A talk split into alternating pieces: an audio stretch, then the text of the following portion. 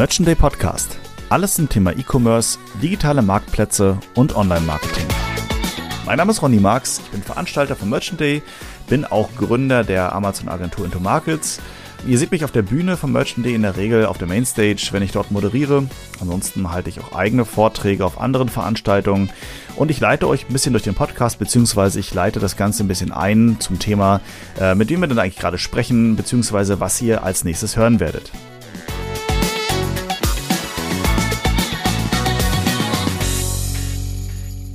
Willkommen zu einer neuen Folge Merchant Day Podcast und heute mal mit dem Spezialthema Amazon. Sonst sprechen wir relativ viel über E-Commerce und Marktplätze im Allgemeinen, Online-Marketing im Allgemeinen und heute gehen wir mal ganz tief in das Thema Amazon rein. Denn eingeladen habe ich mir den Martin Picard von Störtebecker. Du hast die Marke gegründet und ihr seid, soweit ich das richtig sehen kann, wahrscheinlich auf Amazon als Hauptkanal unterwegs. Martin, schön, dass du da bist. Hi Ronny, danke für die Einladung. Genau, Amazon. Äh, ja, also in der Tat ist Amazon derzeit noch unser Hauptkanal. Ähm, wir versuchen uns allerdings äh, ganz klar auch äh, jetzt weiter Richtung Brand zu etablieren und das Ganze auch auf Online-Shop zu, äh, sorry, auf Shopify zu übertragen. Ähm, denn du weißt ja selbst, auf Amazon besitzt man die Kunden im Endeffekt nicht.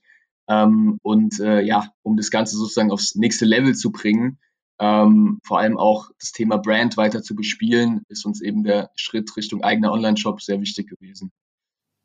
Das ist spannend. Ich meine, letztendlich äh, macht ihr den Weg oder geht den Weg, den viele ja auch gemacht haben. Also die, die klassischen ähm, Private Label Leute, beziehungsweise Leute, die mit Eigenmarken auf Amazon unterwegs seid, sind, ähm, erstmal auf Amazon starten, weil ich glaube, da sind die Hürden am geringsten, um, um Produkte zu verkaufen und dann den nächsten Schritt zu wagen, um zu sagen, wir machen jetzt einen Shop. Einen Shop habt ihr aber jetzt auch schon, ne? Ich glaube, wenn ich es richtig sehe bei Städtebecker, da habt ihr auch jetzt schon ein Checkout-System und sowas drin.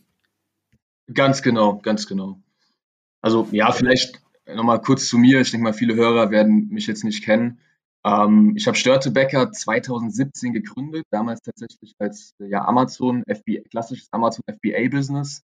Ähm, damals über ein YouTube-Video darauf aufmerksam geworden, wo irgendein Amerikaner auf einer Bühne was über Amazon geredet hat und dass man damit irgendwie eine, ein Millionen-Business aufbauen kann. Ähm, und irgendwie mich dann weiter da reinge, reingearbeitet und direkt gehuckt gewesen. So, es hat direkt Klick gemacht. So, das ist einfach eine geile Möglichkeit ist, relativ lean äh, eine Brand aufzubauen, ohne viel, mh, hm, ja, ohne viel direkten Input und ohne großes Team dahinter, ähm, einfach mal zu starten. Und äh, genau, habe mich dann klassischerweise äh, an Alibaba gesetzt, äh, nach dem ersten Produkt gesucht ähm, und dann äh, auf das Thema Barbershop sozusagen hängen geblieben. Ähm, du hast wahrscheinlich selbst auch gemerkt, immer mehr Friseure werden zu Barbershops. Das ganze Thema wird äh, irgendwie immer äh, ja immer gehypter oder ist auf jeden Fall äh, sehr im Trend. Und ähm, ja, da war das erste Produkt der Rasierhobel gewesen. Ähm, Anfang 2017 angefangen, Ende 2017 äh, das erste Produkt äh, gelauncht. Und ähm, ja, dann ging die, die Amazon-Reise sozusagen los. Genau, also der, der Weg, den ja viele gegangen sind. Ich meine, 2017, da warst du schon einigermaßen früh dabei. Es gibt natürlich welche, die noch früher gestartet sind. Ich kenne die Zeiten von früher auch noch sehr gut. Da waren noch nicht so wahnsinnig viele Informationen da. Da musste man sich vieles äh, selbst rausarbeiten. Aufgefallen bist du mir ja vor allen Dingen auch, weil du auf LinkedIn extrem aktiv bist. Da mache ich ja auch relativ viel, aber ich lese mir auch die Beiträge von anderen Leuten durch. Ähm, da gibst du und teilst du ja auch relativ viel, ähm, viel dein, dein Wissen so mit anderen Leuten. Und du sagst ja selber, ne, da braucht man nicht viele Leute auf Amazon, aber wenn ich es richtig gesehen habe, seid ihr ja auch schon sechs Leute, ne? Und äh, basierend auf einem, auf einem kleinen Amazon-Business gestartet, jetzt mit sechs Mitarbeitern oder sechs Leuten im Team insgesamt, ist das ja schon mal eine gewisse Größenordnung, die es angenommen hat. Planst du da noch weiterzugehen, also noch mehr Leute einzustellen und das Ganze noch größer zu machen? Ja, ist ein guter Punkt. Also das Thema Mitarbeiter ist immer so ein, ähm, ja, hat alles seine Vor- und Nachteile, sage ich mal. Ähm, also mir ging es halt so, dass ich auf Amazon, ähm, ja, wurde mir das ganze Thema irgendwie so ein bisschen, ich will nicht sagen langweilig, aber auf Amazon ist ja dann der Prozess doch immer der gleiche. Du sourst ein Produkt, ähm, du bringst es online, du machst PPC, du optimierst dein Listing und that's it. Und ich habe irgendwie so die neue Challenge gesucht ähm, und bin dann eben äh, auf Shopify oder Online-Shops gekommen. Ähm, und da habe ich halt gemerkt, okay, das ist nochmal ein, ganz anderes Game. Da braucht man wirklich, da muss man viel mehr Schrauben drehen, da muss man viel mehr Input leisten. Ähm, und dann habe ich mir halt überlegt, okay, das alles jetzt alleine zu machen und Amazon noch dazu, das wird einfach too much. Und habe mich dann eben nach den ersten Praktikanten, Werkstudenten umge umgeguckt ähm, und habe mir da mittlerweile ein kleines Team aus, ähm, ja, mittlerweile ähm, fünf Leuten ähm, sozusagen zusammengesucht, die in den verschiedensten Bereichen supporten ähm, und da den Störtebecker Weg sozusagen mitgehen. Und ähm, ja, ist auf jeden Fall auch nochmal was anderes, als wenn man alleine zu Hause sozusagen immer für sich selbst das ganze Ding macht. Ähm, wenn man da ein Team hat, mit dem man das teilen kann, ähm, wo man sich austauschen kann, das ist auf jeden Fall nochmal, das gibt einem nochmal mehr.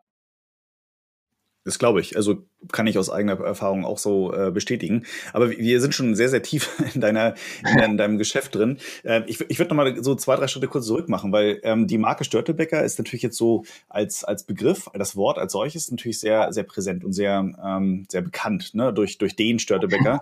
weil ich habe ich hab ehrlicherweise, als ich zum, vor, vor, weiß nicht, wann, wann ich zum ersten Mal so mit deinen, deinen Postings in Berührung bekommen bin, ähm, äh, dachte, du bist derjenige, der das Bier verkauft, weil hm. tatsächlich, ich komme aus Hamburg und ja. in Hamburg gibt's halt dieses Störtebecker Bier, kennst du wahrscheinlich ja. auch.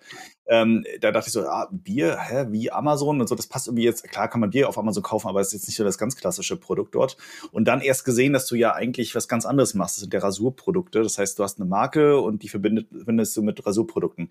Aber kannst du mal so zwei, drei Worte kurz dazu verlieren, warum Störtebecker? Warum begibst du dich auch freiwillig, sag ich mal, in diese, diese, diesen Bereich, dass dort ja auch schon eine andere große Marke unterwegs ist?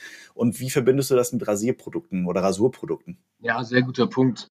Also Störtebecker beruht ja am Ende auf dem berühmten Klaus Störtebecker, dem deutschen Pirat aus Hamburg oder aus Ostfriesland, ähm, der damals sozusagen Geschichte geschrieben hat. Ich, ich, weiß nicht, ob du die Story oder die Legende, die Legende um ihn. Na klar, na klar. Äh, Als Nordlicht auf jeden Fall. das, da bekomme ich sehr auf Feedback auf jeden Fall, gerade von, von äh, Norddeutschen. Ähm, ja, dass er sozusagen damals äh, ein deutscher Pirat war. Er wurde dann sozusagen angeklagt, seine ganze Crew sollte hingerichtet werden und ähm, er hat dann mit dem Henker verhandelt, dass wenn er, er wurde als erstes geköpft sozusagen und wenn er dann ohne Kopf noch an seiner Crew vorbeiläuft, alle, an denen er vorbeiläuft, die werden dann begnadigt und nach der Legende, ich weiß es nicht, wurden irgendwie fünf, sechs noch begnadigt. Ähm, und diese Story ist mir irgendwie von Kind an in meinem Kopf geblieben. Und ähm, ich dachte mir so, ey, das, das ist irgendwie so dieses, dieses äh, freie Thema als Pirat, sozusagen dieser freie Segler, Freiheit, gleichzeitig auch Loyalität zu seiner Crew irgendwie und so dieses männliche Thema. Und dann habe ich ihn gegoogelt und äh, der hatte zumindest auf dem Bild, was ich online gefunden habe, auf dem Holzschnitt, äh, hat er auch einen stabilen Bart gehabt, sage ich mal, ähm, was dann irgendwie auch zu unserer Brand passt. Und ähm, dann dachte ich mir, ey, den Namen muss man machen. Das passt irgendwie richtig gut äh, zu unserer Brand, so dieses Barbershop-Thema, was wir auch representen wollen ähm, ist ja genau das ähm, Männlichkeit, äh, Loyalität. So sehr viele Barbershop-Gänger sind loyal zu, zu ihrem Barbershop. Ähm, und äh, ja, und dann ist mir natürlich, habe ich das gegoogelt, habe gesehen, ey, da gibt's ja schon ein Bier, da gibt's ja schon eine Marke, äh, die den Namen eingenommen hat. Dann habe ich mir gedacht, komm, dann packe ich einfach noch ein K dazu in den Namen. Ähm, hast du wahrscheinlich gesehen, dass es jetzt nicht Störtebecker mit einem K ist oder mit CK, sondern genau, Doppel-K. Genau. Und dachte mir, ey, das sieht immer noch eigentlich ganz cool aus so. Ähm, und damit besetze ich den Namen trotzdem. Die Marke war auch noch frei im, im Markenregister und dann habe ich gesagt, mache ich das einfach. Habe das jetzt nicht als Hindernis gesehen, dass andere sozusagen den Namen schon verwenden. Und, ähm, Siehst du da nicht vielleicht ein Problem, was auf dich zukommen kann? Also wenn ein äh, die Biermarke Störtebecker sagt, okay, das, äh, du schreib, die schreibt man anders, aber du klingst ja so ähnlich. Also wenn ich auf den Gedanken kommen würde, ähm, hey, ich mach mal die Marke Nike und schreibe da jetzt N-A-I-K oder so, ne, dann kann ich ja, dann wird's anders geschrieben, aber im Zweifel ist die Verwechslungsgefahr ja da. Ähm, siehst du da ja. bei dir das Risiko, dass das auftreten kann? Ich hatte mir damals tatsächlich gar nicht so einen großen Kopf drum gemacht. Ich dachte mir, wenn es noch ein also damals die Amazon-Seiten, wenn noch ein AK dazu äh, geschrieben ist, dann sollte das kein Problem sein. Jetzt habe ich letztens nochmal mit einem Markenanwalt telefoniert und der hat mir auch bestätigt, das ist kein Problem. Oh, sorry, das ist kein Problem, ähm, weil äh, das eine komplett andere Nische ist. Also man meldet ja seine Marke immer für einen bestimmten Zweck an. Man kann ja da so verschiedene, ähm, ich weiß gerade gar nicht, wie das heißt, aber man kann ja so verschiedene Kategorien bei dem DPMA auswählen. Und ähm, dadurch, dass die Getränke machen, Bier machen und wir Rasurprodukte machen, äh, überschneidet sich das überhaupt nicht und da gibt es auch keine Probleme. Ja, dann hoffen wir dass es so bleibt. Ich meine, ihr habt ja auf euren Produkten sehr präsent das Logo drauf, ähm, sowohl an der Verpackung oder an dem Etui und auf dem Produkt selbst dann auch nochmal. Äh, Wäre natürlich schon eine Katastrophe, eine kleine, wenn das geändert werden müsste. Aber, korrekt, äh, ja. aber drücken wir mal die Daumen, dass das klappt. Ja, ich glaube, wenn, die hätten sich wahrscheinlich schon gemeldet, kann ich mir vorstellen. Oder sie warten noch ab, bis ihr ganz groß geworden seid. Das kann natürlich auch sein, ja. Hoffen wir es Nein, also ho hoffen wir, hoffen wir, dass das alles soweit klappt. Ich meine, ähm, letztendlich ist es ja, ist es ja auch eine, ein cooler Name, der auch was damit zu tun haben kann. Also gerade Bart und so weiter ist, äh, schließt sich für mich auch so ein bisschen der, ähm, äh, der, der Schluss dort hinter, wie die Marke mit euren Produkten verknüpft sind. Du selber hast ja auch ein Bart. Äh, deswegen Bartprodukte, weil du selber sagst, okay, ich nutze solche Produkte selbst oder weil du glaubst, dass äh, das eine insgesamt gute Nische war damals und noch ist? Ich habe mir tatsächlich meinen Bart, den ich jetzt gerade habe, erst wachsen, wachsen lassen, als ich dann auch angefangen habe mit Störtebecker. Ähm, davor habe ich drei Tage Bart getragen. Ähm, aber ja, ich fand die Nische damals einfach cool. So, ich habe immer so dieses Barbershop-Thema gefeiert. Ich bin auch selbst im Barbershop gegangen, um einfach Haare schneiden zu lassen, mir auch den Bart, die Konturen und so machen zu lassen und ähm, habe das immer so dieses Barbershop-Feeling. Man kommt in den Barbershop rein, setzt sich in den Sessel erstmal, bekommt sogar noch ein Bier teilweise oder ein Whisky for free. Ähm, du hast da coole Typen, mit denen man auch coole Gespräche führen kann. Trotzdem ist alles irgendwie hat eine gewisse hat alles eine gewisse Qualität ähm, und so diesen Vibe habe ich einfach gefühlt und fühle ihn immer noch. Und ähm, gleichzeitig natürlich das Nischenthema, also dass es halt einfach gerade auch ein ja ein Trend ist, der der weiter nach oben geht. Ähm, ich habe letztens erst geguckt, dass wenn man auf äh, Google Trends ähm, äh, nach Rasierhobel zum Beispiel sucht, dann siehst du da eine extreme Kurve nach oben über die letzten Jahre. Genauso äh, Suchanfragen nach Barbershops. Da ist einfach ein, gewisses äh, Bedürfnis da. Ähm, und genau, deshalb habe ich mich für die, für die Nische entschieden. Ich habe mir tatsächlich ganz am Anfang so aus Amazon FBA Manier erstmal so überlegt, okay, was kann man machen, was kann man machen. Bin dann erstmal irgendwie auf Küchengeräten hängen geblieben und habe dann tatsächlich erstmal so ein paar Alibaba-Supplier äh, mir angeguckt äh, in dem Bereich, aber habe dann schnell gemerkt, ey, das, damit kann ich mich nicht, ich mich nicht selbst identif identifizieren. Ähm, und äh, ich finde, es ist sehr wichtig, wenn man ein Startup gründet, ähm, dass man irgendwie auch eine gewisse Beziehung zu den Produkten hat, damit man einfach Spaß auch bei der Sache hat. Sonst ist es, glaube ich, schwieriger, ähm, ja, das wirklich äh, groß zu machen. Absolut. Und wenn wir beim Stichwort Großmachen sind, ich meine, am Ende, ähm, das sagt man ja auch immer selber, ne? du musst eine Marke sein, äh, du musst äh, irgendwie, irgendwie authentisch wirken, äh, ein gutes Produktportfolio innerhalb deiner Marke abbilden, so dass man irgendwie sagt, ich habe das eine Produkt, aber ich will, weil ich die Marke gut finde, auch das andere Produkt haben. So baut man sich ja auch Kunden und dann irgendwo eine Marke auf. Aber äh, mal aus deiner Perspektive, du bist ja nun ähm, Händler, machst das jetzt schon ein paar Jahre ähm, und hast da, hast da einen gewissen, gewissen Erfolg, kann man ja auch definitiv gar nicht von der Hand weisen. Was ist denn für dich aus, aus deiner persönlichen Sicht eine Marke ab? Wann ist man eine Marke? Wie, wie würdest du das selbst definieren? Das ist eine sehr gute Frage. Ähm, ich würde ganz, ich würde sagen, sobald der Kunde wirklich, ähm, sobald du auch merkst, dass der Kunde erstens nach deiner Marke googelt, ich glaube, ich daran kann man das ganz gut messen. Wenn du siehst, ah, die Suchanfragen nach zum Beispiel Störtebecker Rasierer oder Störtebecker Rasierhobel, die gehen wirklich nach oben. Das heißt, Leute identifizieren wirklich deine Marke damit. Leute erzählen ihren Freunden davon.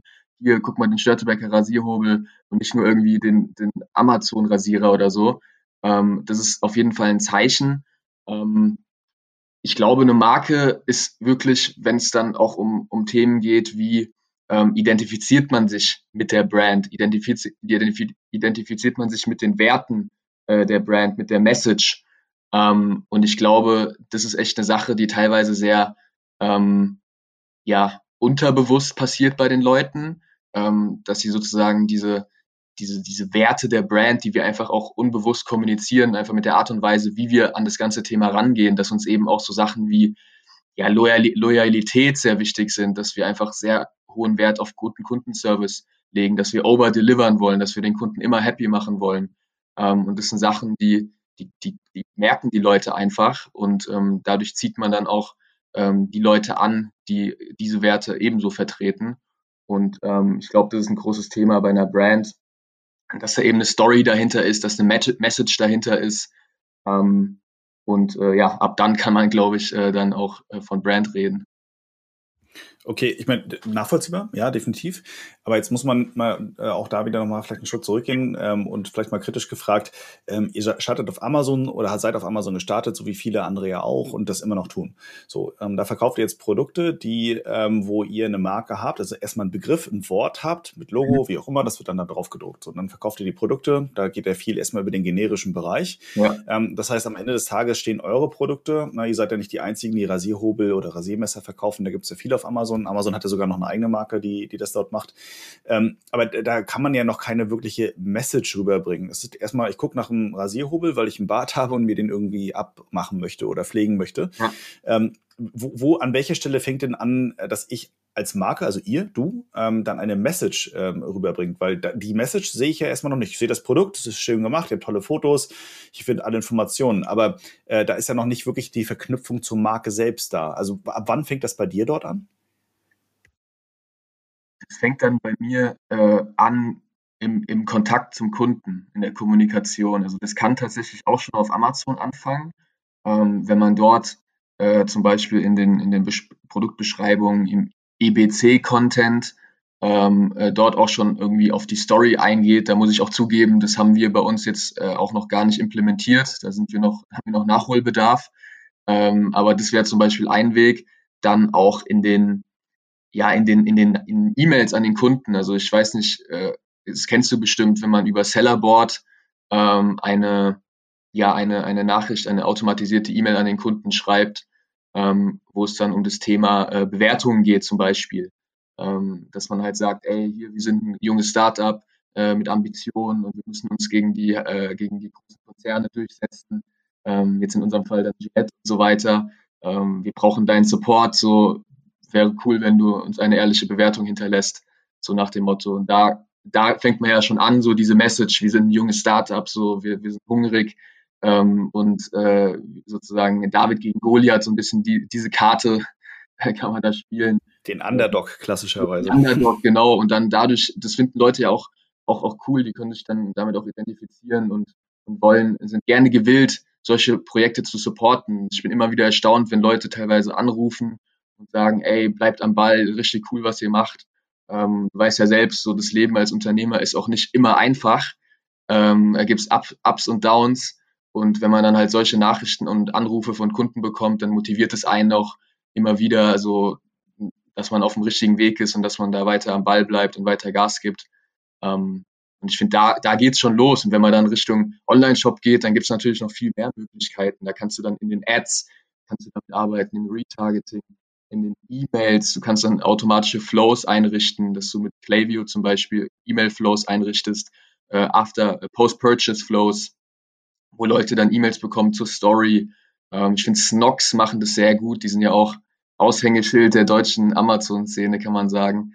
Ähm, die haben da ja auch einen, einen super Flow. Wenn man im Online-Shop was bestellt, dann da kommt dann auf jeden Fall was zu Story und äh, das, das machen die echt gut und da, da haben wir auch schon was in dem Bereich äh, gemacht.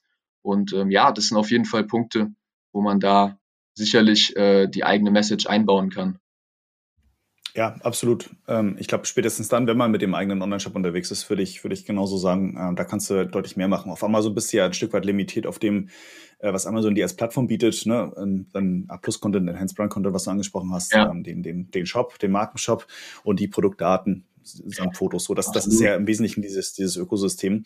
Im Shop kannst du ja machen, was du willst. Da kannst du dich ja auch so präsentieren, wie du willst. Ich hatte zum Beispiel bei euren Produkten auch gesehen, dass ähm, Amazon frecherweise dort auch ähm, äh, ihre Produkte sehr präsent auf eurer Produktdetailseite bewirbt. Also die ihre eigenen ähm, Shaved, glaube ich, heißen die äh, Chevette-Produkte, mhm. die dann äh, nicht mal eine richtige Ad sind. Also die kaufen sich ja nicht mehr selbst die, äh, die Placements ein, sondern die knallen ihre Werbung direkt auf eure Seite, also ja. äh, wo du selbst gar nichts gegen tun kannst. Äh, das ist natürlich nochmal eine andere, andere Thematik. Aber nochmal ganz kurz auf das Thema Shop zu sprechen gekommen äh, oder zu, zu kommen an der Stelle. Ähm, Ist das, ist das äh, für dich wirklich tatsächlich ein, ein, ein, richtiger Schritt? Klar, wird er sein. Du hast es so bewertet, sonst wirst du es nicht machen. Aber ähm, man sagt ja immer wieder, Amazon äh, ist der Platz für äh, E-Commerce. Äh, die, die meisten Kunden fangen auf Amazon direkt an zu suchen. Die kaufen dort auch und die verlassen dieses, diesen Marktplatz, dieses Ökosystem gar nicht erst. Und immer mehr Suchen starten direkt auf Amazon und gar nicht mehr in den Shops. Ob das jetzt ein Shopify ist oder ein Magenta oder Magento oder ein, ein Shopware, whatever. Ähm, aber wenn die Kunden, äh, Leute, die potenziellen Käufer gar nicht erst auf Google unterwegs sind, sondern direkt auf Amazon starten, kannst du den schönsten Shop der Welt haben, die kommen nicht zu dir. Und trotzdem sagst du ja auch, ähm, ihr seid auf Amazon gestartet und wir wollen trotzdem einen Shop haben. Wie viel Erfolg sprichst du dir aktuell davon, obwohl der Trend ja eigentlich in Richtung Amazon zeigt und weg von Google, was Produkte angeht? Ja, ähm, ja, absolut. Also Amazon ist echt, äh, ich weiß gar nicht, zur zweitgrößten Suchmaschine mittlerweile geworden, wahrscheinlich nach Google. Was ähm, Produkte angeht, wahrscheinlich sogar noch größer, ja. Ja, das kann gut sein, auf jeden Fall. Ähm, das Ding ist halt auf Amazon ist am Ende des Tages dein Wachstumspotenzial gecapped, kann man sagen. Gerade wenn man sich als Nischenbrand aufstellt, ähm, wo man halt wirklich in einer Nische unterwegs ist. Man kann ja sehen auf Helium und anderen Tools, wie groß es die Suchanfragen sind. Und am Ende kannst du nur so viel verkaufen, wie Leute danach suchen. Ist ein klassisches ähm, ähm, Push-Marketing, glaube ich, ne? Oder verwechsel ich gerade Pull- und Push-Marketing? Nee, aber auf jeden Fall, äh, man kann PPC machen, Leute haben schon eine Suchintention und man hat höhere Conversion Rates, ja, aber ähm, die Anzahl der Leute sind nach oben hin begrenzt. Ähm, und ähm, man hat das Problem, muss man ja schon sagen, dass einfach immer mehr Leute auf Amazon kommen, also immer mehr Seller auf Amazon kommen, die, die in die, deine Nische reingehen, die sehen, ah, okay, der hat Erfolg damit. Leute kommen und gehen aber das macht natürlich äh, das ganze Business nicht einfacher. Die, die PPC, die Klickkosten gehen in die Höhe. Man hat Konkurrenten, die das günstiger anbieten. Ähm, ist Preiskampf da. Ähm, deshalb glaube ich, zum einen kann man sich auf Amazon nur noch über, meiner Meinung nach, über ein, ein Toppreis, also eine Hochpreisstrategie behaupten. Ähm, weil sonst hast du, musst du dich in den Preiskampf einlassen und das wird, das wird dann einfach grauenhaft sozusagen. Die Marge wird immer kleiner. Und ähm, ja, und wenn du halt auf einem Online-Shop unterwegs bist, dann kannst du Ads schalten, du kannst Leute auf deine Marke aufmerksam machen. Das ist natürlich nochmal ein anderes Game, was, was äh, mehr Investment benötigt, was sicherlich äh, mehr, wo man mehr Lehrgeld zahlen muss, was risikoreicher ist. Aber wenn du dann mal schaffst, deine, die Leute auf deine Seite zu ziehen, gerade dann Richtung Weihnachten, wenn Leute äh, im Netz unterwegs sind äh, oder in Social Media unterwegs sind ähm, und ein Geschenk kaufen wollen, und du machst denen richtig geile, zeigst denen richtig geile Ads, wo du äh, dein Produkt bewirbst und ähm, die Leute kommen auf deine Seite, dann ist es halt gefühlt nach oben hin viel, äh, viel offener, ähm, wie viel du verkaufen kannst, wie viel Umsatz du machen kannst, weil ähm, dort eben auch die Leute unterwegs sind, die nicht auf Amazon kaufen, was ja dann doch nicht äh, unbedingt so wenige sind. Und viele Amazon-Händler ähm, sind ja gar nicht mit einem eigenen Online-Shop unterwegs oder haben dieses Online-Marketing ähm, nicht wirklich, äh, haben da nicht so eine große Expertise drin. Ähm, deshalb hat man da eben Möglichkeiten, weiter zu skalieren und noch mehr Umsatz zu machen. Klar, wenn man sagt, man fährt die Strategie auf Amazon, dass man so eine Multi-Brand oder eine Multi-Product, äh, ein Multi-Product-Seller-Account hat, dass man sozusagen verschiedenste Bereiche abdeckt mit coolen Margenprodukten, sage ich mal, in verschiedenen Bereichen, dann kann man da natürlich auch richtig Gas geben auf Amazon, indem man einfach ein enorm großes Produktportfolio aufbaut ähm, aber da muss man natürlich sagen, ähm, am Ende besitzt man den Kunden nicht. Und wenn man dann auch über das Thema Verkauf vielleicht mal nachdenkt, ja, ist ja dann auch irgendwann mal vielleicht ein spannendes Thema, ähm, dann ist halt der, der Unternehmenswert ganz klar auch ein geringerer äh, auf, als Amazon-Händler, als wenn du ein eigenes Online-Shop, äh, also wenn du eine eigene Brand über auch einen Online-Shop aufbaust und dort einen festen Kundenstamm aufbaust mit Customer Lifetime Value, mit Recurring Revenue. Ähm, auch wenn derzeit die Phrasios dieser Welt unterwegs sind und etliche Amazon-Händler schreiben, ja, wie mich ja. zum Beispiel auch schon. Ähm, das ist natürlich gerade sicherlich für Amazon-Händler, die gerade Bock haben zu verkaufen, ist es, glaube ich, die beste Situation, die es jemals gab, so die beste Zeit, ähm, weil die sich gerade alle darum schlagen. Ähm, also die ganzen Unternehmen, die jetzt Amazon-Businesses aufkaufen. Ähm, also da kann man jetzt, glaube ich, äh, wirklich äh, sehr gut verhandeln und da einen guten Preis raushauen. Ähm, ja, aber davon abgesehen, äh, sehe ich da eben im eigenen Online-Shop viel mehr Potenzial. Und für mich persönlich war es eben auch eine Challenge. Ich wollte mich challengen, ich wollte sozusagen ähm, was Neues erleben, äh, mit dem Business äh, den nächsten Step gehen. Und ähm, deshalb haben wir uns dann da für Shopify in dem Fall entschieden.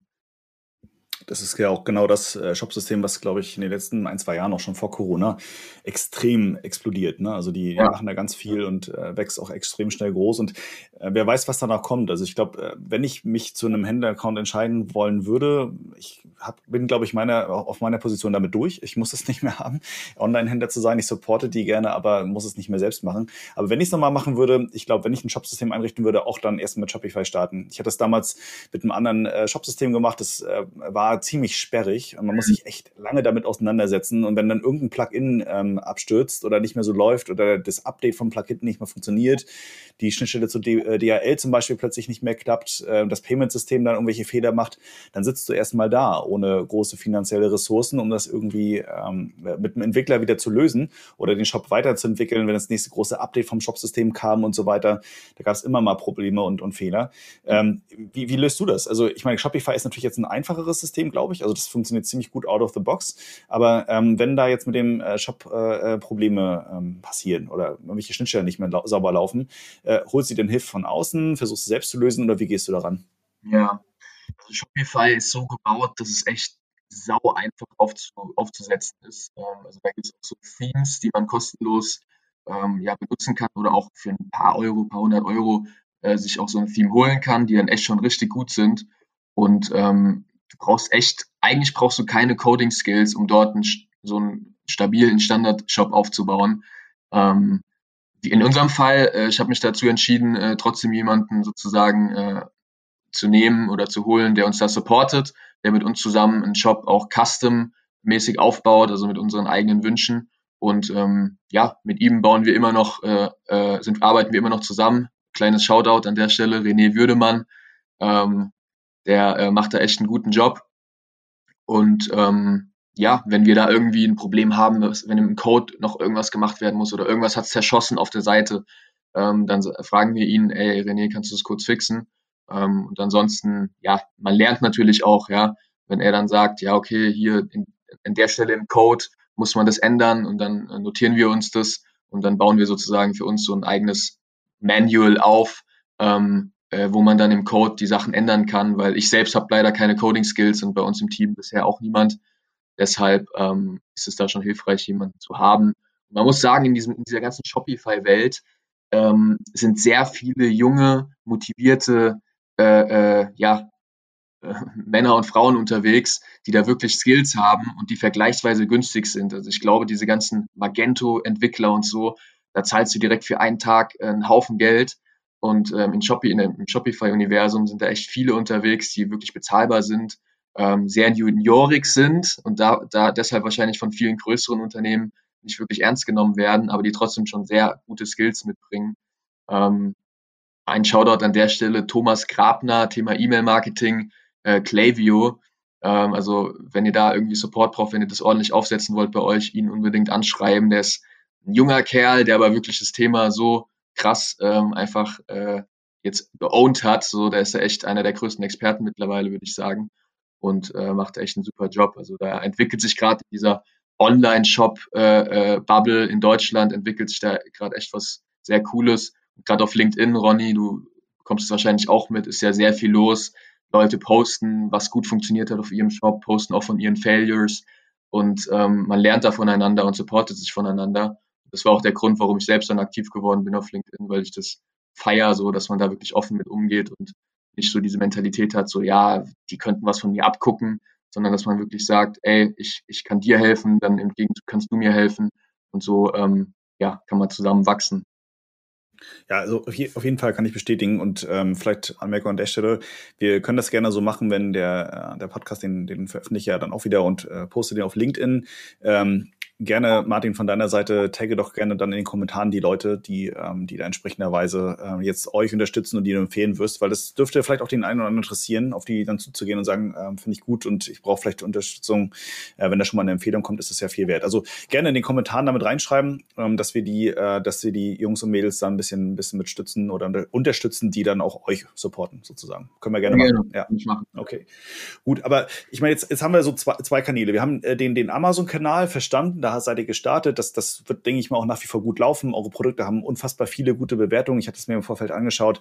Ähm, da geht es ja teilweise schon in den vierstelligen Bereich rein. Äh, das, da träumt ja jeder Händler von, groß wie klein, dass, dass die Produkte so viele, so viele Bewertungen einsammeln. Also spricht auf jeden Fall erstmal für die Qualität der Produkte. Jetzt zweiter Schritt Shopify, beziehungsweise auch den Online-Shop ein Stück weit äh, loszutreten und zu starten. Äh, Google Ads laufen ja bei euch auch schon, zumindest habe ich ein paar gesehen. Ähm, wie sieht's aus mit Social Media bei euch? Weil das wäre ja in diesem, in diesem kompletten Cycle eigentlich nochmal ein wichtiger Aspekt. Äh, wo macht man wie viel? Wo baut man eine Community auf? LinkedIn hatten wir schon drüber gesprochen, weil das ja wahrscheinlich eher so ein bisschen in den Bereich B2B reingeht, dass du äh, selber natürlich von anderen Leuten lernst, aber das, da sind ja wahrscheinlich weniger deine, deine, äh, deine Käufe unterwegs. Auch, aber die kriegst du da wahrscheinlich weniger angesprochen. Ähm, ich meine, Insta, es gibt TikTok, ähm, jetzt ganz neu äh, Clubhouse, obwohl das wahrscheinlich wieder Richtung B2B geht, aber Facebook klassischerweise auch, äh, Pinterest. Was sind denn so deine, deine Top zwei, drei äh, Social Media Kanäle und wie, wie nähert euch da an? Was macht ihr da, um die Leute ein Stück weit vor euch zu gewinnen? Ja, ja erstmal kurz zu Clubhouse. Cool, dass du es erwähnt hast. Ähm, ey, finde ich ein mega krasses Phänomen, wie das, wie das irgendwie durch die Decke gegangen ist, vor so zwei Wochen, glaube ich, erst. Auf einmal war jeder auf Clubhouse unterwegs. Also jeder, der das noch nicht kennt, äh, unbedingt anmelden, ist, ist eine coole Sache. Allerdings auch mit einem gewissen äh, Suchtfaktor, finde ich, weil man die FOMO hat, weil dort eben die Gespräche nicht aufgezeichnet werden, sondern äh, immer live sind und man Angst hat, was zu verpassen, wenn coole Leute da gerade sprechen. Ähm, ja, aber davon abgesehen, genau, äh, für uns Social Media, ähm, ja, Instagram. Auf Instagram sind wir auch schon äh, relativ lange unterwegs, äh, weil ich glaube, unsere Produkte sind auch visuell, sind emotional, so dieses Thema Rasur, Morgenroutine, das ist dann irgendwo auch so ein, so ein, so ein Thema, was, was jetzt nicht irgendwie, keine Ahnung, sind jetzt keine keine Küchengeräte oder, oder, oder ähm, weiß ich nicht, irgend, irgendwelche emotionalen Themen, sondern damit kann man arbeiten das sind auf, auf Instagram. Ähm, genau, da haben wir relativ äh, zügig angefangen, dann dort zu posten, Content zu machen. Allerdings muss man sagen, dass Instagram mittlerweile organisch echt sehr, sehr schwierig geworden ist, dort zu wachsen. Ähm, ich habe dann mal 2018, weil ich das Thema einfach mal interessant fand und das mal ausprobieren wollte, äh, mit Influencer-Marketing angefangen indem ich einfach wirklich äh, Influencer, wo ich dachte, die passen gut zu uns, ähm, ich glaube bis zu 80.000 Follower oder so, habe ich einfach mal angeschrieben, ähm, so gesagt, ey, hättest du Bock, mal unsere Produkte for free zu testen ähm, und äh, dafür einen Post zu machen. Ähm, also so ganz, so, so ganz auf entspannter Basis äh, mit Barter-Deals und äh, man ist erstaunt, wie viele am Ende dann doch da bereit sind, das zu machen, auch ohne Geld. Also wenn die, wenn die sozusagen die Message feiern oder das Produkt feiern erstens und dann gleichzeitig auch persönlichen Aspekt, ähm, wenn man denen so ein bisschen das, das Ego streichelt, sage ich mal, äh, ich sag mal so, die Jungs und Mädels auf Instagram, die dort unterwegs sind als Influencer, die machen das natürlich auch, um irgendwie Anerkennung zu bekommen durch Likes und so weiter. Äh, wenn man da, sage ich mal, im, im Gespräch ein bisschen äh, äh, äh, sie, sie lobt und so weiter, dann, dann kann man die schon für sich gewinnen jetzt. Ähm, das, das kann man da, also man muss immer ehrlich sein, man muss immer authentisch dabei sein. Auf jeden Fall dadurch dann halt viel damit gemacht. Damals, damals hatten wir allerdings noch keinen Online-Shop gehabt, so. Das ging dann alles über Amazon, deshalb konnten wir schwer messen, schwer dort den Erfolg messen. Ähm, jetzt hatten wir zur Weihnachtszeit ein äh, bisschen was gemacht über Influencer-Marketing, auch bezahltes Influencer-Marketing. Man muss aber sagen, das ist echt nicht einfach. Also man muss da, ähm, man muss da schon die richtigen Influencer auswählen ähm, die richtigen Produkte auswählen und dann optimalerweise längerfristig mit dem Influencer zusammenarbeiten. So diese einmaligen Deals, ähm, die kommen einfach nicht gut bei den Followern oder bei den Communities der Influencer an, weil es halt zu sehr nach, ähm, nach bezahlter Kooperation riecht und nach, zu sehr nach, nach ja, Cash machen. Äh, wenn allerdings die, die Follower sehen über mehrere Wochen, Monate hinweg, dass der Influencer wirklich immer dieses Produkt nutzt und es auch authentisch ist und er wirklich dieses Produkt feiert, dann werden sie es selbst auch ähm, äh, mehr lieben das ist definitiv auch ein Punkt für uns jetzt die nächsten Monate, ähm, aber auch ja allgemein die nächsten Jahre, dass wir dort mehr Gas geben, das weiter professionalisieren. Davon abgesehen natürlich Thema äh, Paid Social, sprich ähm, Facebook, Instagram Ads läuft ja am Ende des Tages auch über Social Media, äh, ist natürlich dann ein enormer Faktor, wenn man über einen Online-Shop skalieren will. Also weil du dort dann die, die Leute erreichst, ähm, sie von dort auf deinen Online-Shop gehen ähm, und dort ist dann wirklich ein enormer Hebel, ähm, wo wir jetzt gerade auch dabei sind, das Thema weiter anzugreifen und ähm, uns, uns, uns dort noch professioneller aufzustellen und äh, dann gerade Richtung Weihnachtsgeschäft diesen Jahres hin ähm, dann da wirklich äh, äh richtig Gas zu geben. Das heißt, äh, jetzt, wenn ich es raushöre, macht ihr Insta, ihr macht Facebook. Ähm, wie sieht es mit TikTok und Pinterest zum Beispiel aus? Ja, Pinterest haben wir tatsächlich mal einen Account aufgesetzt und dort so, ja, so, so ein paar Standard-Pins, sozusagen so Boards äh, gemacht. Man muss aber auch ganz klar setzen, so, man muss Prioritäten setzen für sich selbst. Man kann nicht alles machen direkt. Gerade als junges Startup, wenn man von den, von den äh, Kapazitäten begrenzt ist, da muss man ganz klar gucken, okay, in welche Richtung will ich gehen, was will ich alles abdecken. Wenn man zu viel auf einmal machen will, dann wird alles nur so, so halb, halb gar ähm, und dann lieber ein, zwei Sachen richtig machen und dann wird es viel mehr Erfolg haben am Ende. Wir sind aber auf Pinterest, also nicht aktiv, sondern wir haben dort einfach ein Board, ähm, haben auch mal Werbung dort ausprobiert, hat, hat allerdings gar nicht gut funktioniert, also hat nicht gut konvertiert. Ähm, TikTok, sehr guter Punkt, also da suchen wir auch tatsächlich gerade nach jemandem, der, der dort affin ist. Ich selbst habe zwar einen TikTok-Account, ähm, habe auch einen Company-TikTok-Account erstellt, aber dort noch nicht wirklich aktiv gewesen. So ein bisschen selbst schaue ich manchmal rein, wie andere das machen, aber ist dann doch irgendwie nochmal eine Generation vor uns. Ähm, und da suchen wir gerade nach jemandem, der dort sozusagen selbst nativ unterwegs ist, der selbst TikTok nutzt und der dann eben für uns ähm, da aktiv sein kann. Und ich glaube, gerade im Bart, Rasurbereich kann man da coole Sachen machen. Also TikToks, wie man sich den Bart stylt oder Konturen rasiert oder so. Da kann man, glaube ich, schon ganz guten Content machen. Also wenn irgendjemand in der Zuhörerschaft ist, der da, der auf sowas Bock drauf hätte, uns zu supporten, ähm, äh, schickt mir gerne eine E-Mail. Ähm, genau, aber TikTok definitiv auch Thema der Zukunft.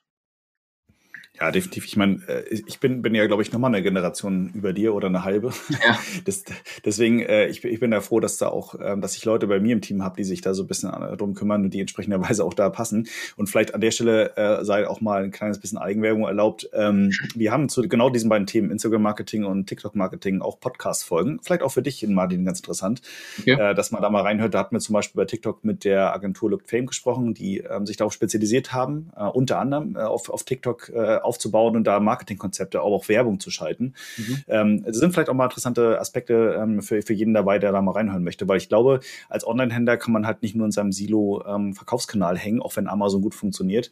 Ähm, du zeigst es ja auch ganz gut auf, Martin, dass man äh, auch mal den Tellerrand hinausschauen sollte, Online-Shop und weitere Strategien fahren sollte, damit man halt sich als Marke auch ein Stück weit, wie du ja selber sagst, eine Message aufzubauen und ähm, Kunden zu binden, ein Stück weit. Ne? Ja. Aber ich gehe da, ich gehe da mit, was du meintest, man sollte sich fokussieren. Das heißt, Insta und Facebook sind erstmal für euch wichtige Kanäle. Ich hatte nur ähm, auch schon öfter mal gehört, dass das Pinterest, hatte ich glaube ich irgendwann mal einen Post auch auf LinkedIn lustigerweise gesehen, äh, dass dann äh, äh, darüber diskutiert wurde, ob Pinterest wirklich eine Social Media Plattform oder eine Suchmaschine ist. So, und ja. wenn sie, wenn man es erst Suchmaschine sieht, dann muss die auch wieder gefüttert werden, wie jede Suchmaschine, wie Google und Amazon. Ähm, also ich glaube, wenn man das richtig machen will, muss man dafür Zeit haben. Aber äh, das, das ist wie mit jedem Kanal in jedem Netzwerk halt so. Ne? Ja. Pinterest muss man halt auch sagen, ich würde mal schätzen, mindestens 80 Prozent weiblich von den Nutzern. Ähm, also gerade Frauen, die sich irgendwelche Inspirationen für, weiß ich nicht, Inneneinrichtungen oder Mode oder sowas holen wollen. Ähm, oder ich weiß nicht, ob du, ob du persönlich Pinterest nutzt. Ähm, aber nee, glaub, tatsächlich, die, tatsächlich nicht, nee. Ja, die Zielgruppe ist, glaube ich, echt eher weiblich und unsere Produkte sind ja dann doch, doch eher für Männer. Klar, Frauen, die was ihren Männern äh, geschenken wollen, ist natürlich dann auch wieder eine Zielgruppe. Ich wollte es gerade sagen, genau. Ja. Sagen so, insofern könnte Pinterest dann natürlich doch interessant sein. Ja. Muss vielleicht in der Zukunft mal anschauen. Also das ist sicherlich ein spannendes Thema, ähm, wo man dann aber eben Kapazität haben muss, optimalerweise halt ein Mitarbeiter, der dann wirklich ja da richtig reingeht in das Thema und da wirklich ähm, Gas gibt. Genau, weil am Ende des Tages ist ja die Zielgruppe, klar, wen sprecht ihr mit dem Produkt an, aber wer kauft dieses Produkt? Ne? Also wenn man jetzt Babysocken verkauft, dann ist Baby die Zielgruppe, aber kaufen tun es die Frauen. Oder wenn man ja. Hundebetten verkauft, dann werden die Hunde kaum selbst auf Amazon einkaufen. Ja. Also insofern, ja, ich gebe dir recht, wahrscheinlich ist, ist Pinterest ähm, da rein von der, vom Traffic her ähm, eher weiblich, aber Geschenke, gerade zu Weihnachten und so weiter, glaube ich, kann ich mir vorstellen, ja. ähm, Frauen für ihre Männer äh, oder, oder für ihre Freunde oder für ihre Brüder, Onkels und so weiter ich glaube, da kann man durchaus schon ein bisschen was machen, vermute ich mal. Definitiv, definitiv, ja. Aber jetzt, wenn jetzt mal diesen Online-Bereich so als, als Ganzes mal betrachten. Ich meine, du hast dich ja auch damals entschieden äh, zu sagen, wir, wir fangen irgendwie, äh, du hast ja gesagt, ne, Alibaba, so ein bisschen Sourcing, mal ein bisschen testen, welche Produkte funktionieren da. Dann hat man irgendwie äh, für sich authentische Produkte äh, gefunden, die da irgendwie zu dir passen. Dann startet ihr auf Amazon, jetzt macht ihr ähm, den, den Bereich Online-Shop auch noch so ein bisschen den äh, und wollt auch äh, Online-Marketing noch ein bisschen weiter ausbauen. Ähm, wenn wir jetzt mal von online zu offline schauen, ich meine, das ist ja gerade zu Corona-Zeiten, ne? die ganzen Geschäfte haben zu im Lockdown und so weiter, da bist du ja auf jeden Fall glücklicherweise auf der richtigen Schiene unterwegs. Hättest jetzt einen Barbershop aufgemacht, wäre es, glaube ich, für dich schon deutlich enger geworden. Ja. Ähm, aber das wirft natürlich die Frage auf, die diskutiere ich auch mit vielen äh, Gästen im Podcast. Brauchen wir derzeit überhaupt ein Fach- und Einzelhandel? Weil also speziell, wenn du solche Produkte wie du hast, ne, hast dann irgendwie Rasierprodukte, Rasurprodukte und verkaufst die, ähm, dann kann ich die mir ganz einfach über euren Shop oder über Amazon bestellen. Ich muss nicht ins Geschäft gehen. Brauche ich denn überhaupt Geschäfte, die solche Produkte verkaufen? Und mal die Frage weitergesponnen, brauche ich überhaupt noch einen Einzelhandel oder kann ich zukünftig 80 Prozent des Konsumenten-Produktverkehrs ähm, äh, sozusagen online regeln? Wie siehst du das? Ja, ist eine sehr gute Frage. Also meine, wir sehen es ja schon über die letzten Jahre hinweg, dass, dass der, der Gesamtumsatz in Deutschland äh, von zum Beispiel Mode, äh, aber auch von, von anderen äh, Gebrauchsartikeln immer mehr Richtung Online äh, switcht. Das ist einfach ein, ein unumgänglicher Wandel, der immer weiter voranschreiten muss. Das heißt, spätestens jetzt müssen sich äh, Traditionsunternehmen, Einzelhändler äh, wirklich äh, digitalisieren, weil sonst werden, wird es dies bald nicht mehr geben, muss man leider ganz klar so sagen. Ähm, das ganze Corona-Thema hat das alles jetzt beschleunigt. Ähm, ich glaube, in bestimmten Segmenten wird es natürlich immer weiter noch Einzelhandel geben, ähm, weil es irgendwo auch ein, Social-Event ist. Äh, wenn man shoppen geht zum Beispiel, man geht oftmals vielleicht mit Freunden shoppen. Äh, es ist wirklich so ein Social-Event, man probiert Sachen aus, ey, wie findest du das, wie findest du das? Das wird immer existieren, glaube ich. Aber es wird definitiv immer kleiner werden. Also erst gestern wieder die Schlagzeile gelesen, ähm, Karstadt Kaufhof wird 450 Millionen Euro wieder unterstützt. Die haben ja schon einige Filialen zugemacht. Ähm, das, die wird es nach und nach wird's die nicht mehr geben. Das ist, das ist so. Ähm, Gerade auch ein anderer Trend, äh, der dann da halt dagegen steuert, ist dieses Thema ähm, D2C, Direct-to-Consumer Brands, wie zum Beispiel auch wir sind, wie es so viele andere Beispiele gibt. Snox, ähm, aber auch so Brands wie Pure Lei, die so Frauenschmuck machen. Ähm, da gibt es so viele verschiedene Brands, wo Leute wirklich direkt bei der Brand kaufen, online ähm, und gar nicht über den Handel gehen. Ähm, und diese, diese Bindung von, von ähm, Käufer zur, zur Brand, die wird immer wichtiger, glaube ich. Und ähm, deshalb wird das, das Einzelhandelsthema, glaube ich, immer kleiner werden. Aber wird natürlich zum gewissen Teil immer weiter noch äh, existieren. Wie siehst du das? Ja, ich würde sogar äh, noch ein Stück drastischer sagen, sagen äh, die, die Diskussion um das Thema ähm, Geschäfte in den Innenstädten, die Innenstädte verweisen, die verändern sich. Ähm, verweisen, es ist halt immer so, die Menschen kommen halt mit, äh, mit krassen Veränderungen nur sehr langsam und sehr schwierig klar. Ne? Also äh, früher hat man auf einen Bogen gehabt und kam irgendwie äh, die, die, die nächste Evolutionsstufe und äh, vorher hatten wir Pferdewagen und dann gab's Autos. So. Und viele gibt es dann vielleicht auch, die sagen, äh, ja, also Pferdewagen, wenn die jetzt aussterben, dann, dann, äh, dann versauen wir uns selbst irgendwie. Und die Innenstädte verändern sich ein Stück weit. Da hat man halt nicht mehr klassischerweise diese Ladengeschäfte, sondern vieles passiert halt äh, dann online. Und ich glaube, durch Corona bedingt sind viele äh, Unternehmen, aber auch vor allen Dingen halt viele Konsumenten jetzt auf den Trichter gekommen. So schlecht ist das gar nicht und es ist sogar bequemer. Und es gibt sogar Studien, auch wissenschaftliche Studien, die auch belegen, dass das sogar ähm, ökologischer ist, mhm. als wenn jetzt jeder mit seinem, seinem Auto in die Innenstadt fährt und sich da halt äh, zwei, drei Sachen kauft und wieder nach Hause fährt. Ne? Als ja. wenn das Postauto, das sowieso durch deine Straße fährt, ähm, nur beim, beim nächsten Nachbarn anhält und da auch ein paar Pakete auskippt. Das ist an sich, glaube ich, kein, kein großer Unterschied. Aber es wird es zeigen. Also es wäre natürlich schade, wenn alle Geschäfte weg sind. Das wird auch nicht passieren, glaube ich. Aber so gerade die kleineren Geschäfte, die, ähm, die werden, oder viele werden es halt nicht überleben. Leider, muss man sagen. Aber das ist halt einfach eine Evolutionsstufe, die jetzt durch Corona nur noch mal beschleunigt wurde. Ich glaube, früher oder später wäre sie sowieso gekommen, nur etwas langsamer und etwas schleichender als das, was wir jetzt erleben. So, also ich denke, da seid ihr und alle, die jetzt da online unterwegs sind, ähm, sind schon gut aufgestellt. Aber es ist auch gleichzeitig eine Chance ne, für die Geschäfte, die jetzt unterwegs sind also die ja auch klassischerweise nur Produkte verkaufen, ähm, dann sich zu äh, digitalisieren und auch meinetwegen solche Leute wie, äh, wie dich und eure Unternehmen ähm, ein Stück weit als Vorbild zu sehen und sagen, okay, wie, können wir denn da unser Offline-Geschäft online bringen? Was können wir denn machen? So, und ich glaube, da muss man einfach eine Diskussion führen und ähm, auch auf Leute mal schauen, die es äh, erfolgreich machen. Und da seid ihr halt auch eine dieser Unternehmen, die es ganz gut hinbekommen haben und ich glaube, da ganz gut wachsen. Also äh, wir werden sehen, wie die nächsten Jahre laufen, aber ich glaube, das ist schon eine, eine ziemliche Disruption, die wir da erleben und erleben werden werden zukünftig noch. Ja. ja, definitiv. Ich glaube, offline kann in der Zukunft wirklich so ein, so ein, so ein Add-on fast schon sein für, für Online-Unternehmen. Ähm, ich nenne schon wieder Snox, aber die machen ja gerade so einen Kaffee oder so ein, so ein, so ein, so ein ja, die bauen so einen Kaffee, glaube ich, ähm, wo die dann halt wirklich ihre Community äh, von, von online, die, die sie online kennen, dann wirklich auch irgendwo mal wirklich persönlich treffen. Und ich glaube, dieser persönliche Kontakt ist da schon auch nicht unwichtig. Ähm, ja, so Themen wie ähm, so, so, wie nennt sich das nochmal, Headstores oder sowas, weißt du, so, dass man so einen genau, ja, in der Stadt hat, ähm, wo dann sozusagen äh, deine Kunden auch hinkommen und man da einen persönlichen Kontakt hat. Ich glaube, das wird immer noch weiter existieren und ist zu einem gewissen Grad auch wichtig. Allerdings Brands, die sich wirklich nur auf Offline verlassen, die, ja, die werden es schwer haben auf jeden Fall.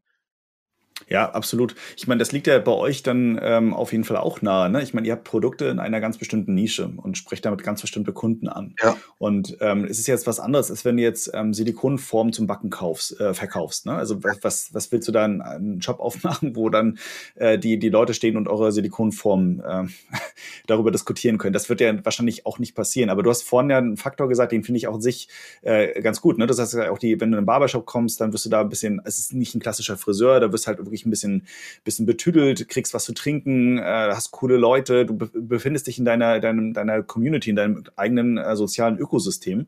Äh, Wäre das nicht für euch auch mal eine Evolutionsstufe zu sagen, hey komm, der Shop läuft, Amazon läuft, Social Media läuft, ihr habt meinetwegen noch zwei, drei Leute, die sich darum kümmern. Äh, wir, und Corona ist jetzt mal endlich hoffentlich irgendwann vorbei oder zumindest auf das Level runter, dass man in, einen, äh, in eine Normalität irgendwo zurückkehren kann. Wir machen mal in Stadt XYZ in der, in der ähm, Fußgängerpassage einen Barbershop auf und da kleben wir groß Störtebecker drüber und machen genau das, was wir ja auch aus anderen Bereichen kennen. Äh, wir gehen offline von online. Wäre das mal ein Ziel oder, oder schließt du das völlig aus? Absolut. Das wäre das wär auf jeden Fall eine coole Sache. Definitiv. Das habe ich auch schon mal drüber nachgedacht. Ist zum jetzigen Zeitpunkt noch zu früh, ähm, weil ich glaube, so ein Projekt, so ein Barbershop, das ist einfach krass zeitintensiv. So allein die Mietfläche, dann die Mitarbeiter musst du finden, die Einrichtung und so. Das ist, glaube ich, schon sehr großes Projekt. Ähm, aber ist definitiv, äh, ey, das wird richtig gut passen zu uns ähm, und kann richtig gut funktionieren. Dann kann man seine eigenen Produkte noch dort verkaufen, ähm, hat ein Aushängeschild, kann man damit auch Content machen, hat, äh, baut eine Beziehung zu den Leuten auf, ähm, sagt so, ey, kommt doch mal in unseren Barbershop. Ähm, ist, eine gute Idee auf jeden Fall. Ja, ich, äh, wenn, wenn ihr es macht, dann, dann äh, melde ich mich wegen der Beteiligung. ja. ja, aber ich glaube, das ist spätestens dann, wir hatten vorhin darüber gesprochen, wie, wann, ab wann man eine Marke ist. Ne? Und wenn man sagt, okay, ich bin, äh, ich, du hast, du hast einen Punkt gesagt, den, den würde ich auch hundertprozentig unterschreiben. Leute fangen danach an zu suchen. Also sie identifizieren dich nicht nur auf der generischen Ebene, ich suche ein Problem, oder ich habe ein Problem, ich habe Bart und ich möchte ihn pflegen zum Beispiel, und ich suche ein Produkt, ein Problemlöser, sondern ich fange an, nach dem Markenbegriff zu suchen. Aber auch genauso, wenn man dann anfängt, zum Beispiel ähm, Google ähm, äh, Maps zum Beispiel zu bedienen und zu sagen, wo ist denn der nächste Störtebecker Barbershop? Spätestens dann, glaube ich, hat man äh, den Sprung zu einer echten Marke, wenn es das so in der Form überhaupt gibt, auch geschafft. Also insofern ähm, viel Erfolg. Ich glaube, da äh, habt ihr noch einiges vor euch und ich glaube, das ist echt ein dicker Schritt, zu sagen, wir mieten ein Geschäft an, wir binden uns die Kosten ans Bein und wir setzen da Leute rein, die man auch bezahlen muss. Mhm. Wir müssen auch das irgendwie wirtschaftlich hinbekommen. Ähm, das, das ist schon mal nochmal echte Herausforderung. Aber wäre wär interessant. Ich äh, werde das weiter verfolgen und ähm, ich werde definitiv, wenn es den Shop gibt, auch mal zu euch kommen. Das ja, äh, habe ich mir so schon vorgenommen. Sehr cool. Aber wenn du jetzt nochmal äh, so ein bisschen abschließend, also wir haben viele, viele verschiedene Bereiche jetzt mal so ähm, beleuchtet, ne? Also der Start, äh, wie, wie geht man ran, äh, mit welchen Produkten startet man, wie baut man das Ganze auf, äh, wann geht man mit dem nächsten Schritt weiter. Ähm, ihr seid jetzt eine derzeit zumindest noch, wenn wir das offline mal weglassen, äh, definitiv ja auch eine reine Online-E-Commerce-Only-Marke äh, und Unternehmung. Ähm, der verändert sich ja stark. Wir haben es gerade eben so ein bisschen auch mal schon angerissen durch Corona, aber auch generell schon in den letzten Jahren äh, ist ein sehr, sehr starke Veränderungs, ähm, äh, sind schon starke Veränderungen zu sehen. Was glaubst du denn, wenn wir jetzt mal in Deutschland bleiben und die nächsten drei bis fünf Jahre, wenn das überhaupt möglich ist, mal so vorspringen oder vorspulen, wie man in meiner Generation das sagen würde? Ähm, wie, wie sieht der E-Commerce der Zukunft aus? Gibt es dann äh, ein Alibaba in Deutschland oder äh, vielleicht auch gar kein Amazon mehr? Ist eBay überhaupt noch da? Haben wir eher Online-Shops und Marktplätze oder haben wir da ein Schwergewicht in, in bestimmte Richtungen? Äh, was glaubst du aus deiner jetzigen Perspektive, was wird sich da entwickeln in Zukunft? ich glaube, an Amazon wird auch in der Zukunft kein Weg äh, dran vorbeigehen. Also das wird, man sieht es ja auch am Aktienkurs, das und auch in der Expansion die werden immer größer. So gestern erst E-Mail bekommen, dass jetzt auch Polen ähm, mit drin ist äh, bei Amazon. Ähm, es werden immer mehr Länder angeschlossen, die werden immer größer, die werden, ja, die werden irgendwann jedes, in jedem Land aktiv sein wahrscheinlich. Ähm, davon abgesehen allerdings äh, wird es eine ganz klare Richtung D2C geben, also Direct to Consumer, was ich vorhin auch schon gesagt habe, dass die Leute immer mehr das Gefühl haben, wo sie früher vielleicht in der Stadt bei ihrem, bei ihrem Händler waren, bei ihrem Händler des Vertrauens, ähm, da gehen sie jetzt zu ihrem Händler des Vertrauens ähm, äh, online, also zu ihrem, zu ihrem, nicht mehr zu ihrem Schuhladen sozusagen, sondern zu ihrem Online-Schuh-Brand. Schuh, Schuh, äh, Schuh ähm, und da wird, glaube ich, eine weiter, weiter, weit, weiter und weiter ein Shift äh, stattfinden Richtung B2C. Ähm, klar, Social Shopping wird sicherlich auch größer werden. Ähm, wird ja immer auch diskutiert, wann man dann in Instagram oder ich glaube mittlerweile gibt es auch fast schon oder zumindest in Amerika, dass man direkt in Instagram schon den Kauf abschließen kann. Also dass man nicht mehr auf eine andere Website gehen muss, sondern in Instagram sozusagen Shipping, äh, Details eingeben und so weiter, dass man dann direkt über die Plattform, ähm, über die Social-Plattform einkaufen kann. Ähm, das ist, glaube ich, auch äh, eine, eine Richtung, in die es weitergehen wird.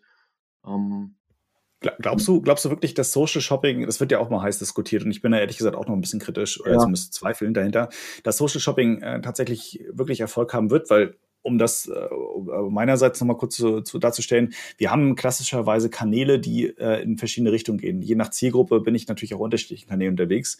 Bin ich wirklich auf Insta und auf TikTok oder wo auch immer, ähm, Pinterest, um einzukaufen oder um mich zu berieseln lassen oder vielleicht um mich auszutauschen mit anderen Leuten? Und gehe ich nicht dann eigentlich eher zum Einkaufen, ähm, auch wieder in, in klassischerweise Stores, sei es auch ein Digitalstore?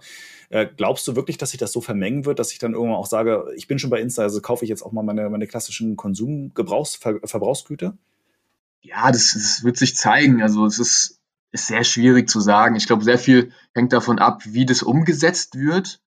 Ähm, sind wir mal ehrlich, am Ende geht es um die Convenience der Leute. Also am Ende, je einfacher, einfacher es ist für die Leute, desto besser. Das ist ja das Gute auf Amazon. Du hast eine Plattform, du hattest alles schon hinterlegt, du kannst dich durchklicken, hast direkt bestellt, kostenloser Versand mit Prime, das Ding ist bei dir am nächsten Tag zu Hause. Genauso jetzt Gorillas, diese App aus Berlin, ähm, wo du in zehn Minuten deine, deine Lebensmittel nach Hause bekommst oder Flaschenpost, jetzt für eine Milliarde an Dr. Dr. Oetker verkauft. Du musst nicht mehr in den, in den, äh, äh in den ähm, Getränke, Getränkemarkt fahren so und das, die Getränkekisten schleppen, sondern kommt vor, zu dir nach Hause diese Convenience ist einfach brutal wichtig. Wenn man halt auf Instagram dann die Convenience bekommt, direkt ein Produkt zu kaufen, was man cool findet, von einer Brand, wo man weiß, äh, die ist gut so, da habe ich schon mal bestellt, dann kann das schon funktionieren, einfach weil es einfacher ist für den Kunden. Ähm, und man redet natürlich immer über Datenschutz und so weiter. Klar, die, die haben alle unsere Daten und es ist auch kritisch zu betrachten. Die eine Sache ist aber immer, darüber zu reden wie, wie böse das ist. Und die andere Sache ist dann immer, okay, wer benutzt es dann wirklich aktiv nicht? Ist ja jetzt auch das Thema mit WhatsApp, ähm, war jetzt auch wieder Schlagzeile gewesen, dass die irgendwie mit den Daten da irgendeinen Schabernack betreiben. Äh, aber am Ende, wer wechselt wirklich zu irgendeiner anderen App? das ist ja dann immer die Frage. Richtig. Oder richtig, auch ja. Corporate Social Responsibility, so Social-Themen. Ähm, äh, ja, jeder würde äh, sozusagen gerne ähm, Sachen kaufen, die nicht irgendwie von Ki Kinderarbeit oder in, irgendwelchen dubiosen Ländern hergestellt sind, aber am Ende kauft man trotzdem sein, seine Hose dann bei H&M. So, da gibt es auch Studien dazu, dass halt das eine, was sozusagen moralisch die Leute eigentlich denken, aber was die dann wirklich machen, ist nochmal eine ganz andere Geschichte. Also ähm, das ist, ist sicherlich äh, da aus verschiedenen Perspektiven zu betrachten. Aber ja, ja, es ist schwierig zu sagen. Muss man schauen also sind auf jeden Fall, da könnte man wahrscheinlich nochmal eine Stunde Podcast zu machen, da gibt es auf jeden Fall sehr, sehr interessante Ansätze zu. Ähm, auch da kleine, kleine Eigenwerbung an der Stelle. Ich hatte ähm, auch mal die Mika Wippel zu Gast, die äh, Mitgründerin von Fairfox, Markt, ähm, Marktplatz, ähnlich wie Amazon, aber eben halt nur zu von Produkten mit, mit ähm, Fair Trade und äh, Nachhaltigkeit ähm, im Hintergrund, also als, als Basisgrundlage der, der, des Geschäftes dort.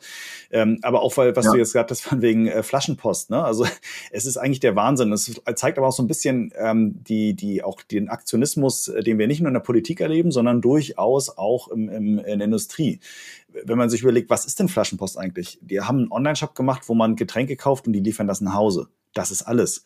Und äh, das, da ist ja also Respekt davor, dass, ähm, äh, dass, dass, dass dort jetzt gerade so viel, ähm, ja, dass das Ganze für, für diese Bewertung verkauft wurde. Aber im Wesentlichen ist es ein Online-Shop, der äh, Getränke nach Hause liefert. Das ist, das ist keine Magic, das ist nichts, nichts Innovatives, nichts irgendwie komplett Neues, wo man sagt, wow, das ist ja die, die innovativste Sache, da habe ich ja vorher noch gar nicht drüber nachgedacht. Es hat bloß keiner gemacht. Und ähm, ein Dr. Edgar bewertet das als Unicorn und kauft das als Unicorn. Ne? Im Wesentlichen ähm, machen die nicht so viel mehr als ihr, bloß dass ihr beispielsweise jetzt zum Kunden nicht ausliefert. So, ne? Also äh, das zeigt so ein bisschen, ähm, wo, wo wir auch noch am Anfang stehen im E-Commerce und was sich da erstmal noch alles ähm, entwickeln wird und wie, wie sich das zukünftig auch bewerten wird. Also so ein, so ein Flaschenpost, so ein, so ein Erfolgserlebnis wird man so schnell nicht ein zweites Mal feiern mit einem ähnlichen Geschäftskonzept. Aber ich glaube, da ist noch sehr, sehr viel Luft nach oben in vielen Bereichen. Absolut. Also am Ende geht es darum, wie groß ist das Problem, was gelöst wird beim Kunden. Und ganz ehrlich, wer hat Bock, zum Getränkemarkt zu fahren, irgendwie fünf Kisten ins Auto zu packen und wieder fünf schwere Kisten nach Hause zu tragen. So, das hat keiner so richtig Bock drauf. Und da ist es halt einfach ein enorm großer Pain, der da den, den Kunden genommen wird. Und wenn man es dann halt hinschafft, mit externem Kapital das so groß zu machen, dass es dann irgendwann profitabel ist, ähm, dann ist es eine, eine, eine super Sache. Also es gibt auch ein anderes Startup, ich weiß gerade gar nicht mehr den Namen, das ist in Holland. Da geht es im Endeffekt darum, äh, gleich wie Flaschenpost, nur dass sie halt sagen, äh, sie sind ein kompletter Supermarkt. Also du kannst praktisch äh, komplett deine Lebensmittel online einfach einkaufen. So. Ja. Das, ich weiß ja. gar nicht mehr, wie die heißen, aber auch ein ich, ich weiß, was du meinst. Ich habe den Namen auch gerade nicht da. Stimmt, ja. Ähm, das ist ja auch, ey, muss ich wieder einkaufen fahren, so. Sau geil. Wenn es dann halt noch wirklich ja. zu Hause ankommt und auch preislich, dann, dann äh, ist es doch super. So. Aber ich meine, das, das haben wir ja hier eigentlich auch schon. Also jetzt mal von einem Amazon Fresh abgesehen, als, als was ja auch nicht so ganz äh, super krass gut funktioniert in Deutschland. Aber wenn ich jetzt äh, mal ein Rewe online sehe, ich meine, Kaufland hat das versucht, hat es wieder eingestellt. So, ne? Es gibt ein Real.de, die aber auch dann von, von Chinesen mittlerweile ja so ein Stück weit übernommen worden. Aber auch ein, ein Rewe online würde ich jetzt nicht sagen, feiert den extremen Erfolg in Deutschland. Äh, was, was glaubst du vielleicht mal so abschließend in der Richtung, weil du jetzt Lebensmittel angesprochen hast, halte ich für ein absolut, absolut äh, zukunftsweisendes Konzept, Lebensmittel oder Nahrung auch online einzukaufen. Warum auch nicht? Geht ja auch mit anderen Sachen. Aber wa warum geht das in Deutschland nur so schleppend voran? Liegt es am Konsumenten oder an der Einstellung der Menschen, die hier leben im Vergleich zu jetzt in dem Fall dann äh, den Niederlanden? Oder, oder was glaubst du? Ja, das ist eine gute Frage. Ich glaube, Deutschland ist allgemein, was diese ganzen Thema, das ganze Thema Digitalisierung angeht, immer irgendwie so ein Stück hinten dran. so auch Netzaufbau und so weiter, weiß man ja. Ähm, kann sein, dass es damit dann irgendwie zusammenhängt, dass einfach die Mentalität der Leute ist so, ey, ich habe meine Lebensmittel schon immer im Supermarkt gekauft, also werde ich sie auch weiter im Supermarkt kaufen, warum sollte ich sie auf einmal online kaufen? Dass das halt einfach ein Wandel ist, der irgendwie in der deutschen Mentalität einfach langsamer voranschreitet als in anderen Ländern. Ähm, der anderen Seite, ehrlich gesagt, Rewe Online, ich habe das nie so richtig auf dem Schirm, also ich habe noch nie auf Rewe Online irgendwie was bestellt, ehrlich gesagt, ähm, auch weil die es mir noch nie so wirklich unter die Nase gerieben haben, so nach dem Motto. Also ich habe da noch kein, noch kein cooles Marketing zugesehen, das was mir gesagt hätte, ey, ich probiere das jetzt mal aus. Ähm, ich werde es jetzt, glaube ich, einfach mal ausprobieren, jetzt wo du es gesagt hast. Aber äh, also ich hatte es noch gar nicht so richtig auf dem Schirm gehabt, ehrlich gesagt. Und ähm, ich glaube, wenn dann so ein, so ein Flaschenpost oder so ein, ja, hier die Holländer einfach ankommen und da wirklich richtig cool äh, äh, Online-Sales betreiben. Und ähm, ich glaube, die arbeiten nach dem Milchmann-Prinzip. Sprich, ähm, sozusagen jede Straße ist, ist an einem anderen Wochentag dran. Ähm, das heißt, du hast einfach deine regulären Lieferungen, kannst dich darauf einstellen. Ähm, und äh, das, das, das, das funktioniert dann einfach, ist zuverlässig, Produkte sind frisch, so. Und dann äh, wird sich das nach und nach weiter hinbewegen. Wenn die dann noch äh, mit elektronischen äh, Fahrzeugen unterwegs sind, dann ist es auch noch nachhaltig, so, weil viele sagen ja dann, ja, dann äh, wird dann mein, das zu mir gekarrt, das Essen und so, das ist ja auch irgendwie nicht so geil. So, weißt du, auch Umwelt, aus Umweltschutz, da wird dann da nochmal LKW muss da fahren und so. Aber äh, das wird ja dann auch damit aufgehoben, wenn die mit elektronischen ähm, ähm, äh, Fahrzeugen unterwegs sind. Dann äh, wird sich das dahin bewegen. Ich glaube, das ist auch ein Generationending, so wie die, ja, irgendwann, irgendwann natürlich wird es nur noch Leute geben, die nur noch mit Digitalisierung aufgewachsen sind. Die kennen gar nicht mehr das Zeitalter ohne Internet. Ich bin ja gerade genau in der Zeit aufgewachsen, wo das gerade so kam. So, ich kenne auch beide Welten. Ähm, irgendwann äh, gibt es die TikTok-Generation, so, die sind ja mit, die sind mit dem allen aufgewachsen. Für die wird es, ist es ganz normal alles. Ähm, und äh, deshalb wird es dann auch immer weiter in die Richtung gehen du, die Generation ist ja schon da. Also wenn ich ja. jetzt mal ähm, von, von, von mir persönlich ausgehe, meine dreijährige Tochter, die kennt das gar nicht anders. Ne? Wenn die ihre, ihre Trickfilme gucken möchte, dann entweder auf Netflix oder auf Prime Video ähm, oder dann per YouTube am, am Handy mal oder am Tablet, wenn, wenn wir gerade irgendwie unterwegs sind und so weiter. Die stand dann bei meinen Großeltern, ähm, also 80 Jahre alt, ähm, dann vom, vom Radio und, und äh, sagte Alexa weiter, so, ne? weil sie es halt einfach gewöhnt war. So, äh, ich, ich kann einfach jetzt äh, das, das hören und das machen, was ich möchte möchte, wenn ich es möchte. Ähm, es ist auf jeden Fall eine super spannende Entwicklung, die sich da abzeichnet. Ähm, also insofern äh, viel, vielen Dank für deine, für deine Einblicke und für deine Einsichten da. Ähm, ich drücke euch auf jeden Fall die, äh, die Daumen, dass es äh, weiter ein Erfolg wird und bleibt bei, bei Störtebecker. Ähm, und, äh, und natürlich nochmal herzlichen Dank an dich, Martin, dass du dir Zeit genommen hast heute. Danke dir, Ronny. Hat auf jeden Fall Spaß gemacht und ähm, ja, danke für die Einladung und dir auch weiter viel Erfolg. Ja, sehr gerne. Aber ganz entlassen bist du noch nicht sozusagen. Also okay. entlassen im Sinne von, ich lasse dich hier aus dem Podcast raus. Denn mit allen Podcast-Gästen mache ich zum Schluss immer so eine kleine ähm, Entweder-Oder-Fragestellung. Ähm, das heißt, ich lese dir jetzt mal so vier, fünf äh, kurze Sachen vor, wo du dich möglichst spontan und schnell für eine der beiden Sachen entscheiden sollst und möchtest. Okay. Wollen wir starten? Ja. Gut, dann mache ich es ja mal beim ersten. Da fangen wir mal so einen kleinen Warm-up relativ einfach. Ähm, Amazon oder eBay? Amazon. Wer hätte das gedacht? Nächster Punkt: TikTok oder Instagram? TikTok. Netflix oder Prime Video? Netflix. Weltbekannt oder Underdog? Underdog. Ah, seid ihr. Wollt ihr bleiben? Sehr gut. Ja. Geld oder Liebe? Liebe. Ah, das soll ich dir glauben, aber machen wir mal so. Lassen wir mal stehen. Kam wenigstens spontan die Antwort. Okay, Martin, dann sind wir eigentlich schon soweit durch. Ähm, also nochmal vielen, vielen Dank, dass du, äh, dass du da warst. Ähm, weiterhin viel Erfolg. Wir werden das Ganze natürlich dann auch hier veröffentlichen, auf LinkedIn und so weiter, auch dann nochmal posten. Ähm, ich werde dich da auch taggen und vor allen Dingen halt die Leute, die dann vielleicht mit dir nochmal in Kontakt treten wollen, um vielleicht das eine oder andere auszutauschen. Äh, gerne auch von deiner Seite Feedback zurück, was äh, Shopify und andere Leute angeht. Wenn du da was empfehlen kannst und möchtest, äh, können wir uns gerne äh, aktiv austauschen. Kann ich nur jeden einladen, auch gerne mal LinkedIn vorbeizuschauen und auf äh, mein Profil beziehungsweise dann auf Merchant.de zu gucken. Da gibt es natürlich den Podcast dann auch nochmal live. Martin, besten Dank und natürlich für dich noch alles Gute. Danke, dir ebenso. Mach's gut. Ciao, ciao.